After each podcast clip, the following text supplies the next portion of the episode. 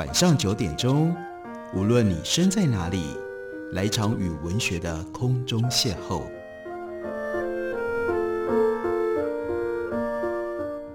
杨照谈书，邀您一同遨游文学世界，认识古今中外的经典之作。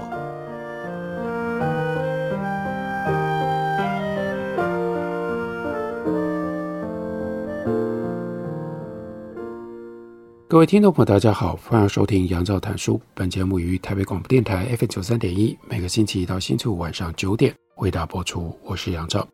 在今天的节目当中，要为大家介绍的是春山出版公司出版的中译本的新书。原来的英文的书名叫做《Deadliest Enemy》，中文翻译为《最致命的敌人》。有一个副标题，那就是“人类与杀手级传染病的战争”。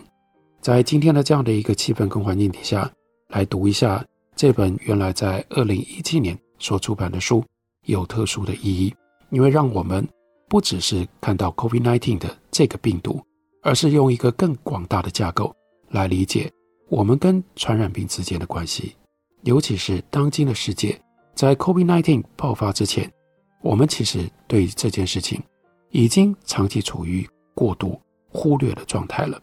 书里面就已经提到，一场灾难式的流感大流行会像一场慢动作的海啸一般的展开，持续六到十八个月之久。一九一八年的流感，在两年的期间内，一共有三波清楚的疾病爆发，这个是我们可能再度面临的情况。我们唯一的祈祷是在这个之前，我们已经尽可能做好了准备。但很不幸的是，COVID-19。也是用这种方式一波又一波的爆发出来，但是它爆发的时候，全世界都没有做好准备。作者 Michael Osterholm 他说，多年来我带领的传染病研究和政策中心的团队发展了一套桌上演习，并且在许多机构使用过，从白宫以及 Fortune 美国五百强的公司到州政府以及地方政府的公卫部门和医院都有。这些演习基本上都是灾难场景的模拟，实际的操演，要求所有的领域的紧急管理、公共卫生以及紧急应对的领导人参与。对于市政府、州政府、联邦政府或其他任何机构系统现有的计划进行压力测试。接下来，他就帮我们描述一个假想他们曾经做过的桌上推演的场景，内容是在现代社会出现了一次。跟一九一八年的 H1N1 病毒株有同样毒性的流感大流行，除了提到历史资讯之外，整个叙述的口吻以现在式进行。推演场景经过公卫预备工作以及企业持续营运计划的同行审查过，大家一致同意，推演的场景十分真实，而且可能发生。读者在想象自己与家人生活在其中的时候，你可以把这一点。记在心上。我们今天是因为经过了 COVID-19，所以我们回头看一个在假设上面其实还不如 COVID-19 这么样致命的一个传染病。人们如果真的要预防，应该要做一些什么样的准备？我们就更了解 COVID-19 的来袭，这个世界在准备上面是如何的缺乏。我们来看这样的叙述：一开始，大上海地区的医生。以为自己见到的是季节末的流感病例，但是他们的病人病情似乎不见好转。时间已经到了四月中旬，流感应该已经要在中国消退了。没有多久，医生就意识到他们在急诊室见到的数以百计的病人，病情跟之前见过的都不一样。过去两天之内，至少已经有五十位病人死于急性呼吸窘迫症候群。这个地区许多医院的加护病房都已经人满为患，无法接受新的病人。许多病例的病人只病了一天、两天，有的甚至只有几个小时。绝大多数患者发病之前都是健康的年轻成年人，还有怀孕的妇女。医生很快就意识到，这些病人和过去几年间被诊断染上禽流感病毒的一千多名中国病人的严重症状很类似，但是其中还是有所差异。在过去就时间跟地点来说，禽流感病例只是零星的发现，在同一个家庭里面很少出现多重病例。然而，这个时候，整个上海地区医院的急诊室甚至加护病房都挤满了绝望求救的病人。当中国公卫官员从三家不同医院的八名住院病人的痰样品当中证实他们都患了 H7N9 流感病毒的时候，最大的梦魇成真了。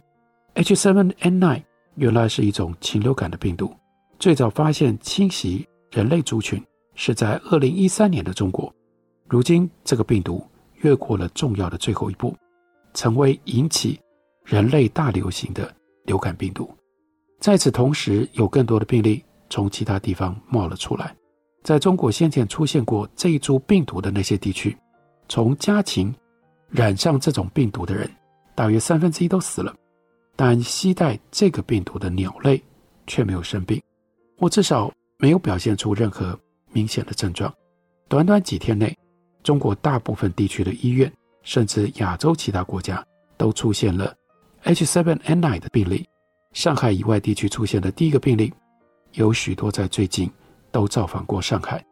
这条新闻刚开始没有很多人注意，现在变成了全球的头条新闻。甚至在上海公卫官员确认上海地区迅速增长的卫生危机可能是某一个新兴流感大流行的征兆之前，类似的病例就已经在全球各地出现了。几乎所有这些初期的病例最近都去过上海。以及上海附近的地方旅游，但这种情况在其他国家的医院开始收到一些从未去过中国的病人之后，很快就出现改变了。世界卫生组织、美国的 CDC 以及全球其他国家级卫生机构都展开了有系统的疾病侦查。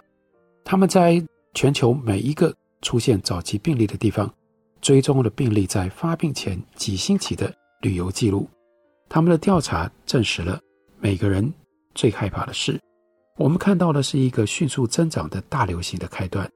关闭边境已经没有用了，因为 H7N9 可能已经在三十或四十个国家生根了。越来越紧张的专家知道，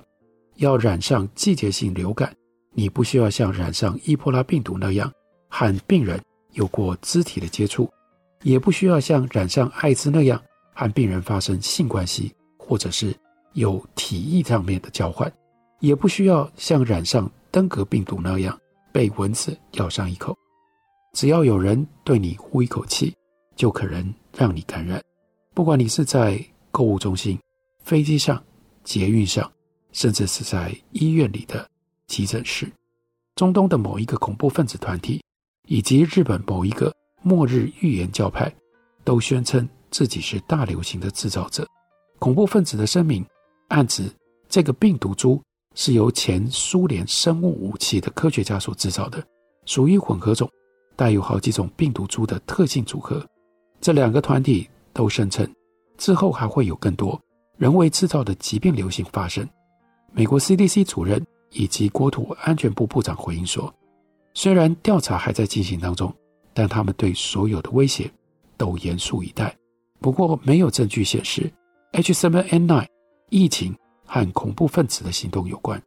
至此，全球除了中国以外，都称这次的疫情叫做“上海流感”。中国呢，把它称之为叫“西方流感”。世界卫生组织召集了一群流感专家，组成了紧急委员会进行电话会议。会议进行还不到一个小时，委员会就强烈建议。世界卫生组织的总干事宣布，新兴的 H7N9 大流行作为国际关切的公卫紧急事件。紧接着会议之后召开的记者会当中，世界卫生组织总干事就宣布，目前的情况是全球紧急事件。记者会后来变成了一场叫嚣事件。记者要求世界卫生组织告知他们要如何遏阻 H7N9 的散播，但却得不到。让人满意或者是安心的答案，在令人佩服的短时间之内，美国、中国以及英国的实验室携手合作，解开了病毒的生物和基因特征。世界卫生组织宣布，所有的证据都指向上海是疫情的源头，当地每个月都有数以万计的鸡只孵化、成长以及被食用。中国的公卫官员质疑这项发现，但声称他们会全力配合国际组织，以遏制疫情在中国以及其他地区的散播。读到这里，大家应该觉得非常非常的惊讶吧？我们的这位作者，他竟然在二零一七年所出的书就已经假设了这样的一个情境，甚至病毒来自于中国，被称之为叫上海流感，但是中国对这样的名称非常的不满意。还有呢，国际之间为了这个病毒如何防范所产生的各种紧张的关系。我们继续读下去，他当时二零一七年就已经做了的假设，基因分析发现了一处有。两个基因的重组，可能是这个病毒突然出现人传人能力的缘由。有一项正面的发现是，这个病毒对于目前的抗病毒药物不具有抗性。于是，克流感和瑞乐沙的制造商日夜不停加工生产，但是产量远不及需求量。现有的疫苗和新病毒都不相符合，因此美国政府和世界卫生组织合作。着手发展针对 H7N9 病毒株的疫苗，制成之后将会与全球疫苗制造商分享。所有的这些变化发展，真的非常值得大家来读，因为这和后来2020年 COVID-19 的变化跟发展，真的有非常奇特的呼应平行之处。所以就表示传染病会用什么样方式传染，甚至会牵涉到什么样的国际政治。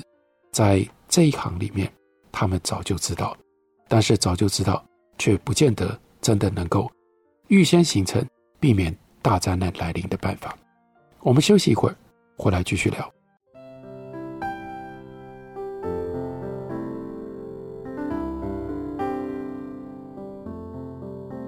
听见台北的声音。拥有颗热情的心，有爱与梦想的电台，台北广播 FM 九三点一。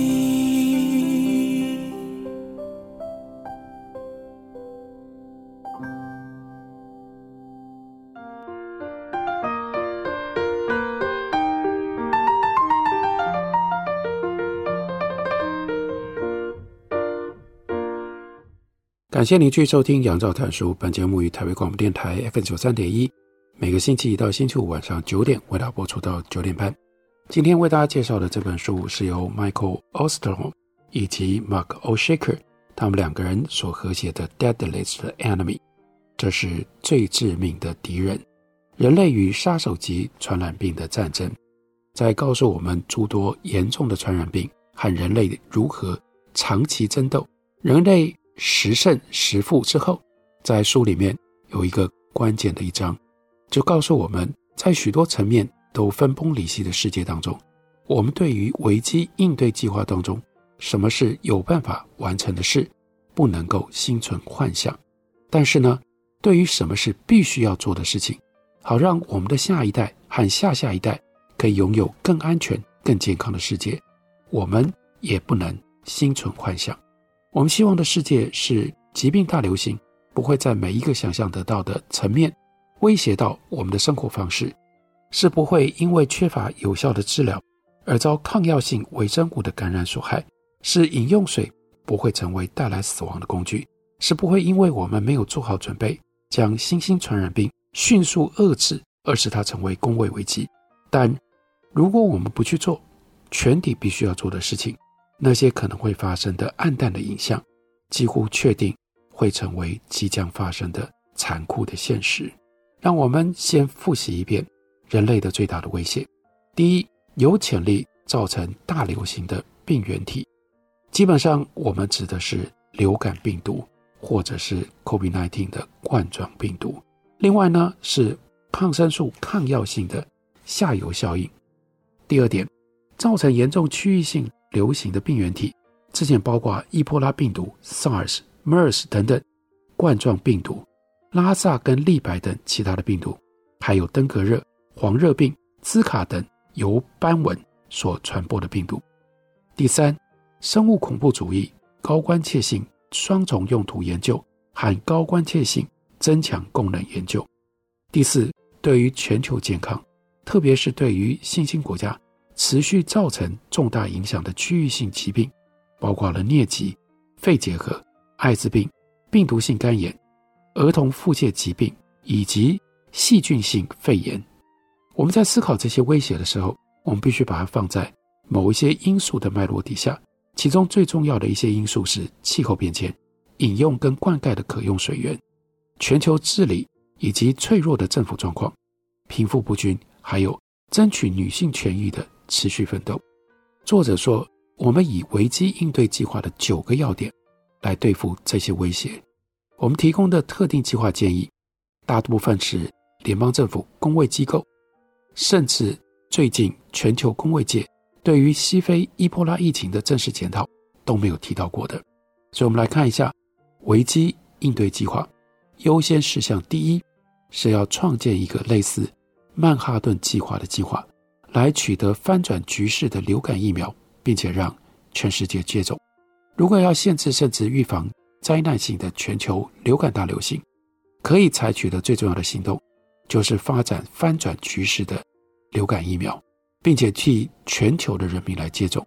这在科学上是可以办得到的。但流感疫苗综合倡议报的结论是，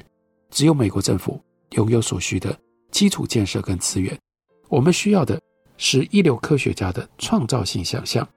另外政治领导人的远见支持。技术跟经费的保证，以及必要的专案管理架构，最佳的估计，连续七年到十年，每年投资十亿美金，才有可能实现。不过，这个数字和目前投资在 HIV 疫苗研究上的经费差不多，所以呢，取得有效流感疫苗的可能性，会比 HIV 疫苗要来得更大。这是第一项。第二项呢？建立一个国际组织来紧急处理所有层面的抗生素抗药性的问题。对于抗生素抗药性的问题，必须要有类似气候变迁控制的这种模式。气候变迁也是全球的危机，全世界没有哪一个国家或哪一个区域能够单独的解决。就像是停留在大气层的温室气体，不管是源自于何处，都涵盖全球。具有抗药性的病毒、细菌跟寄生虫，也不论它们从什么地方演化生成，都将会传遍整个地球。所以，建立一个在联合国监管底下的组织，需要来自已开发国家的支持跟资源，才能够有效对抗这个问题。优先事项第三项是支持并且大幅扩增流行病预防创新联盟的任务，还有它的范围，针对目前。或者是可能造成严重区域性流行的疾病，进行公司部门的疫苗研究、发展、制造以及分配，做快速而且全面性的追踪。作者 Ostrom 说：“我对流行病预防创新联盟最大的关切是，他的理想不够远大。这个组织最初几年的预定经费，那是每一年在两亿美金左右，但是。”看到他列出来的迫切需求疫苗的名单，以及让疫苗通过核准过程、采购跟分配等所需要的资源，每一年应该要注入十亿美元才够。如果有每一年十亿美元，这项投资可以得到巨大的回报，包括他所拯救的人命，以及他所避免的直接和间接的经济损失。我们在应对欠缺重要疫苗的问题的时候，也需要同时关切欠缺重要诊断检测的问题，特别是针对那些会造成突发性、区域性流行的传染性疾病。对于察觉跟控制传染病的爆发来说，诊断跟检测不可或缺，特别是一些能够在病床边进行迅速、可靠诊断的检测。举例来说，当初西非爆发伊波拉疫情的时候。因为医学界未能够迅速可靠地进行诊断，是导致病毒迅速传播的因素之一。再来看他们所提出来优先事项的第四项，那是开展控制斑蚊传染疾病全球联盟，并且呢，最好可以跟 Bill Gates 他们的基金会那个疟疾策略超龄家属一起合作。这主要是处理由蚊子所传播的传染病的问题。第五项优先事项，这特别指的是在美国要全面执行由共和党、民主党两党共同参与的蓝丝带生物国防研究小组报告所提出来的建议。这个报告是在二零一五年十月所发表的。对于这两位作者来说，这是一份划时代的文件，提供了美国以及世界其他国家必须要做的事情，好让我们得以应付生物恐怖攻击的准备工作能够做到最好。报告的结论是，美国对于生物战剂的威胁缺乏准备，来自其他国家和独立恐怖分子的生物恐怖攻击。以及来自于大自然的新兴，还有重返的传染性疾病，都对我们产生威胁。虽然生物攻击性事件可能难以避免，但我对我们国家的影响程度是可以被改变的。再往下看到了优先事项的第六项，要建立一个类似美国国家生物安全科学顾问委员会的国际性的组织，以减少使用高关切性双重用途研究。还有高关切性增强功能研究而传播具有大流行潜能的病原体，在当下跟未来要处理高关切性双重用途研究和高关切性增强功能研究所带来挑战。毕竟，美国必须要担负起领先的责任，要建立一个类似国家生物安全科学顾问委员会的国际性的组织，采用双方都同意的做法。来管理全球高关切双重用途研究和高关切性增强功能研究的工作，到底是如何进行的？优先事项第七项，让我们认清楚肺结核、艾滋、疟疾以及其他威胁生命的传染病，仍然是全球的重大健康威胁。这个世界承担不起把共同的注意力从肺结核、艾滋还有疟疾上移走的结果。二零一四年，全球估计有三千六百九十万人和 HIV 共存，造成一百二十万人死于艾滋病。